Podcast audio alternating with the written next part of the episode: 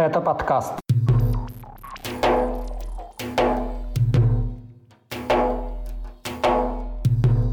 Угрозы Кадырова ядерным оружием, чеченские добровольцы из числа бывших ичкерийцев и родственников оппозиционных блогеров, палачи и киллеры в Украине среди кадыровских командиров, отказавшиеся воевать солдаты и доклад о правах человека на Северном Кавказе, точнее об их отсутствии. Об этом в 75-м выпуске подкаста «Кавказ. Реалии». Его проведу я, Иван Мартыненко. Привет! Глава Чечни на этой неделе выступил с очередным резким заявлением по Украине. Рамзан Кадыров допустил применение ядерного тактического оружия. Региональный руководитель отметил, что это тот вариант развития событий, который он бы предложил, если бы его спросили. Вот если меня бы спросить, я что сделал бы? Сразу очистил бы Луганск, Донецк – и дальше начала бы работать. Заявила бы, если хоть один наемник, хоть один наемник будет на Украине, да он, вот, мы даже под да, вот тактическую, да, ядерную, да, он, удар сделать там и по определенным точкам там, и чтобы не шутили с нами. В том же видеообращении Кадыров назвал главные военные цели – захват Донецкой и Луганской областей. Украинские власти ожидают, что армия России начнет наступление на этих направлениях в ближайшее время. Военные аналитики называют битву за север и юг Донбасса решающей для исхода всей войны. Кадыров, ссылаясь на знание позиции президента России Владимира Путина и военного командования, утверждает, что наступление возобновится и на других направлениях, в том числе на Киевском. Отвод российских войск оттуда он назвал непоняткой. Бывают в военной стратегии и такие моменты, заявил глава Чечни зная позиции, однозначной позиции Верховного Главнокомандующего, и вооруженных сил, и всех, да он, если Киев не будет полностью, да он, выполнять все обязательства, которые предлагает наш верховный главнокомандующий, да он, на война не остановится. На видео Кадыров также дважды показал карту Мариуполя, на которой, как он утверждает, обозначены все боевые точки. Глава Чечни якобы лично планирует наступление. При этом, по данным Киева, кадыровцы в основном занимаются в Украине тем, что запугивают население и снимают постановочные видео. В Кремле, к слову, заявление Кадырова о намерении российских войск взять Киев комментировать отказались. Благодаря постам Рамзана Кадырова в телеграм-канале также стало яснее, кого из Чечни посылают в Украину в качестве так называемых добровольцев. Одним из них, например, стал брат живущего в Турции Хасана Халитова, критика главы Чечни. Перед предполагаемой отправкой на войну родственник оппозиционного блогера заявил, что едет воевать ради Всевышнего и произнес на камеру «Ахмад Сила». За несколько дней до этого Халитов предупредил, что его брата силой забрали из села Заканюрт. Информацию о том, что чеченским бойцам за отказ воевать угрожают расправой над родственниками, в интервью для «Кавказ Реалии» подтвердила жительница одного из городов под Киевом, который до недавнего времени был оккупирован российскими войсками. Один из кадыровцев признался нашей собеседнице, что если он не будет стрелять в Украине, их дом в республике снесут со всеми жителями без суда и следствия. Это цитата. Другой доброволец об отправке в Украину, которого на неделе заявил Кадыров, это Руслан Чахкиев. Человек с этим именем, будучи подростком, воевал за непризнанную Ичкерию. Я готов за свою родину погибнуть. А что означает повязка на голове? Это смерть, не отступать не сдаваться. Затем Чахкиев был осужден за взрывы во Владикавказе в начале 2000-х и до публикации главы Чечни о нем считался погибшим. СМИ писали, что бывшего ичкерийца застрелили в 2008 году при попытке бегства. Официальных подтверждений этого не было, однако про Чахкиева с тех пор ничего не было известно. Знакомый с ним источник «Кавказ Реалии» утверждает, что человек, которого Кадыров представил как бывшего бойца за независимость Чечни, на самом деле является лишь однофамильцем Чахкиева и два года назад освободился из колонии. Сегодня Сегодня мне 43 года, также вышел защищать свою родину, выезжая в сторону Украины в качестве добровольцев. Ахмад Сила, Аллаху Акбар. Сам Кадыров, комментируя видео с предполагаемым Чахкиевым, заявил, что тот в детстве сражался за родину. Получается, так глава Чечни назвал Ичкерию, защитники которой воевали против федеральных сил. Критики Рамзана Кадырова усомнились в правдивости этой истории. Они указали, что даже если это тот самый Руслан Чахкиев, то, учитывая его прошлое, он вряд ли отправился воевать на стороне российской армии добровольно.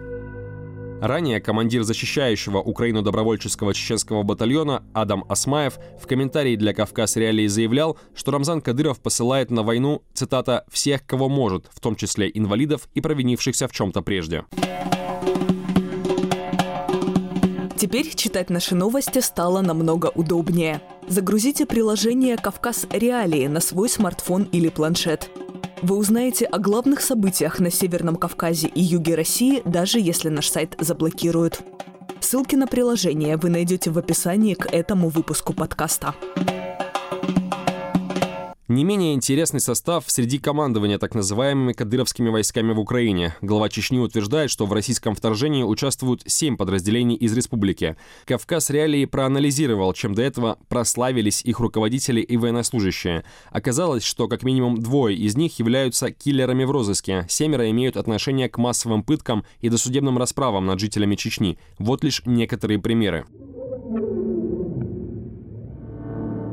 Командиром 141-го полка или батальона «Север» является Магомед Тушаев, о смерти которого украинская сторона заявила через два дня после начала войны. Кадыров это опроверг. В его канале появилось несколько видео с Тушаевым, последнее датировано 2 апреля. После возвращения в Чечню командир батальона «Север», по данным оппозиционного телеграм-канала «Адат», был уволен за попытку продажи оружия, присвоенного во время поездки в Украину. В Чечне и России, возглавляемое до этого Тушаевым подразделение, известно похищениями и пытками, а один из его офицеров, Руслан Геремеев, он тоже был замечен на войне в Украине, считается организатором убийства в Москве оппозиционного политика Бориса Немцова. Среди отправленных на войну кадыровцев были замечены еще как минимум двое предполагаемых киллеров. Это Усман Мамадиев и Султан Рашаев. Мамадиев считается убийцей чеченского блогера Имрана Алиева, известного под именем Мансур Старый. Султан Рашаев, или Борец, как его называет глава Чечни, замешан в убийстве подполковника ФСБ, командира чеченского отряда «Горец» Мавлади Байсарова, который открыто выступил против Рамзана Кадырова. Его расстреляли в ходе спецоперации еще в ноябре 2006 года в Москве. Один из главных героев телеграм-канала Кадырова – это депутат Госдумы от Чечни Адам Делимханов. Он на камеру встречает так называемых добровольцев-новичков, проводит награждения и занимается привычным для себя делом – переубеждает несогласных. Так это было, например, с командиром батальона «Восток» сепаратистской ЛНР Александром Ходаковским, который отказался от слов о непрофессионализме воюющих в Украине кадыровцев именно после встречи с Делимхановым. Сюда пришли люди, которые знают свое дело, и я думаю, что можно смело сказать «Ахмат – сила». Ахмат – сила! Российские СМИ и оппозиция называют депутата от Чечни причастным сразу к нескольким политическим убийствам. Он также известен публичными угрозами в адрес критиков Кадырова. В Украине, как утверждает глава Чечни, воюет также Замит Чалаев, руководитель полка полиции специального назначения имени Ахмата Кадырова. В Грозном на территории этого полка, по данным СМИ, незаконно удерживают, пытают и казнят провинившихся перед местными властями жителей республики. Кроме того, Чалаев отвечает в Чечне за поимку колдуней. Командир другого воюющего в Украине подразделения из Чечни, Исата Имасханов, имеющий родственников в руководстве республики, считается причастным к похищению модератора чата оппозиционного телеграм-канала «Адат» Салмана Типсуркаева, который до сих пор не найден. В середине марта во главе тысячи добровольцев в Украину отправился помощник Рамзана Кадырова по силовому блоку Апты Алаудинов. Он находится под санкциями США по обвинению в нарушении прав человека. Речь идет о пытках, расстрелах задержанных, избиении родственников неугодных и многочисленных угрозах. Другим активным героем роликов в аккаунте Кадырова был Хусейн Межидов, экс-командир батальона «Юг». В самом начале вторжения его подчиненные сняли видео, как они устанавливают знамя с изображением Ахмата Кадырова на воротах войсковой части в Гастомеле. Украинские власти тогда подтвердили подлинность записи, но заявили, что кадыровцы зашли на территорию уже пустого объекта. В начале апреля стало известно о снятии Межидова с должности командира. По информации «Кавказ Реалии», он, как и командир батальона «Север», тайно пытался продавать в Чечне присвоенное в Украине оружие. В 2019 году Межидов прославился угрозами блогеру Тумсу Абдурахманову. Это лишь часть находящихся в командировке в Украине кадыровцев. Критики главы Чечни указывают, что участников войны из республики можно поделить на несколько категорий. Те, кто попал туда по долгу службы, в надежде получить выгоду или отправленные в наказание. Российские и украинские военные аналитики с начала войны 24 февраля неоднократно высказывали сомнения в боеспособности кадыровских подразделений. Из-за большого количества постановочных видео их прозвали «ТикТок войсками».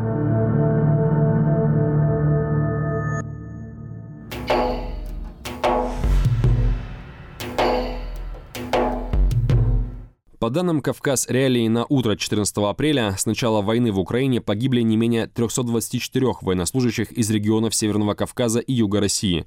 Причем почти треть из них уроженцы Дагестана. Это только те военные, о смерти которых сообщили местные власти или СМИ, поэтому реальное число может быть значительно больше.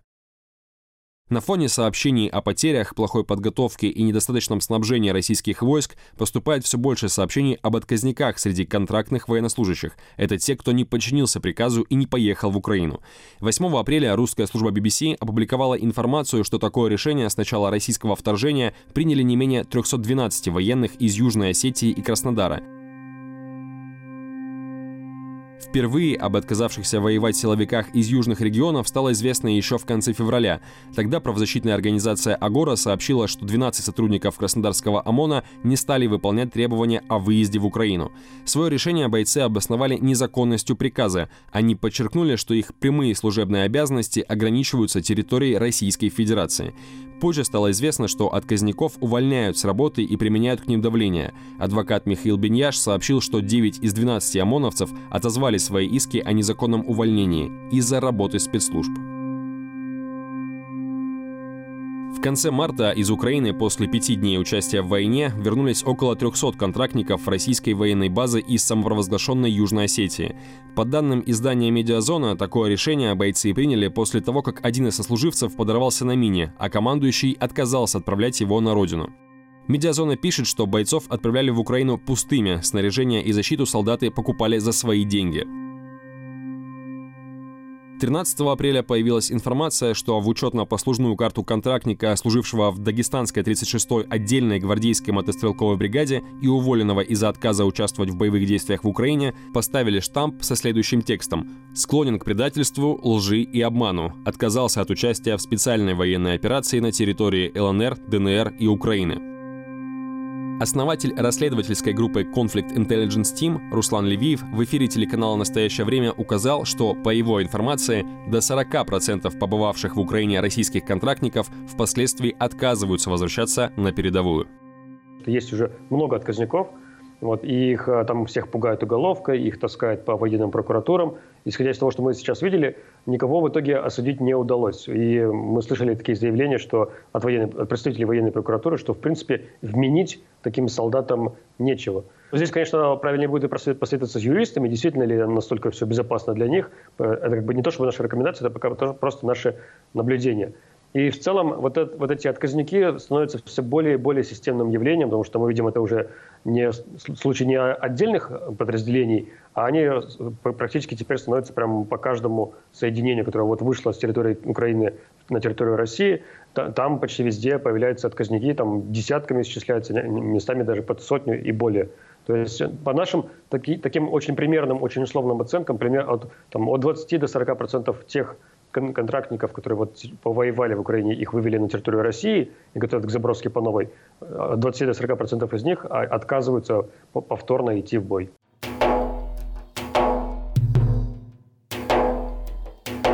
Напоследок немного о ситуации с правами человека на Северном Кавказе, которую в своем докладе описал Государственный департамент США. Именно Чечне в документе уделено особое внимание. По мнению авторов доклада, за прошлый год федеральные власти сохранили в лучшем случае ограниченный контроль над силовиками в республике, которые подотчетны только Рамзану Кадырову.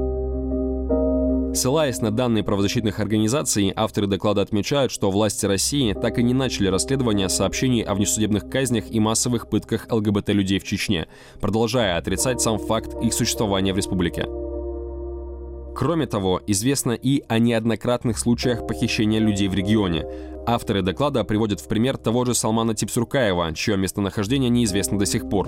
Также в докладе упоминаются братья геи Салех Магомадов и Исмаил Исаев, которые в феврале этого года были признаны виновными в пособничестве незаконному вооруженному формированию. До предъявления им обвинений братьев похитили и насильно вывезли в Чечню из Нижнего Новгорода.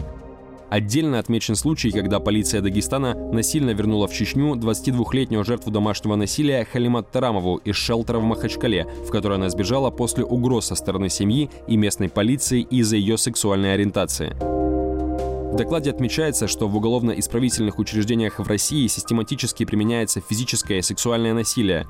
Однако, подчеркивается в тексте, за исключением Северного Кавказа, власти в целом соблюдали правовые ограничения на содержание под стражей. Проблема была особенно острой в Чеченской Республике, где, как сообщается, содержание под стражей без связи с внешним миром могло длиться в некоторых случаях неделями.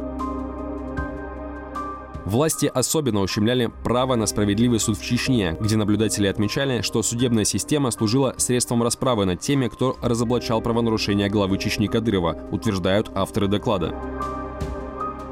В документе также упоминаются приговоры после ингушских протестов. Отдельно отмечены, что его лидеры признаны политзаключенными.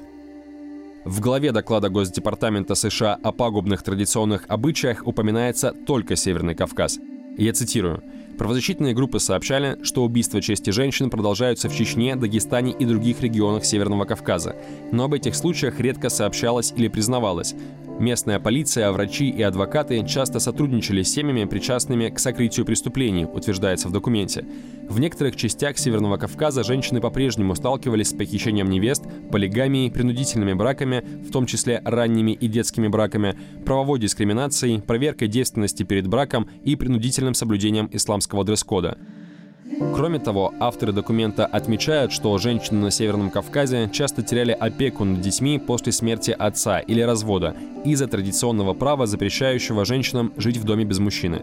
Также в республиках Северного Кавказа существовали, цитата, «значительные социальные и культурные барьеры для планирования семьи и сохранения репродуктивного здоровья, в том числе зафиксированы случаи калечащих операций у женщин».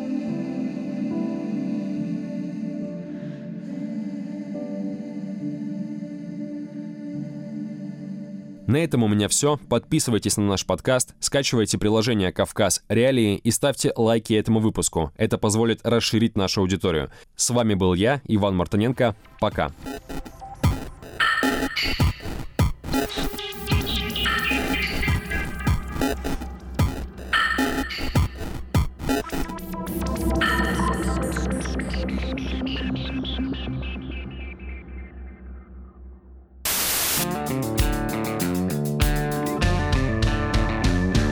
Студия подкастов «Радио Свобода».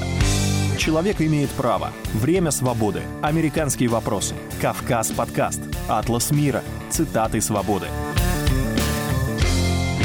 Скучно не будет. Слушай на всех подкаст-платформах. Просто надень наушники. Подкасты «Радио Свобода».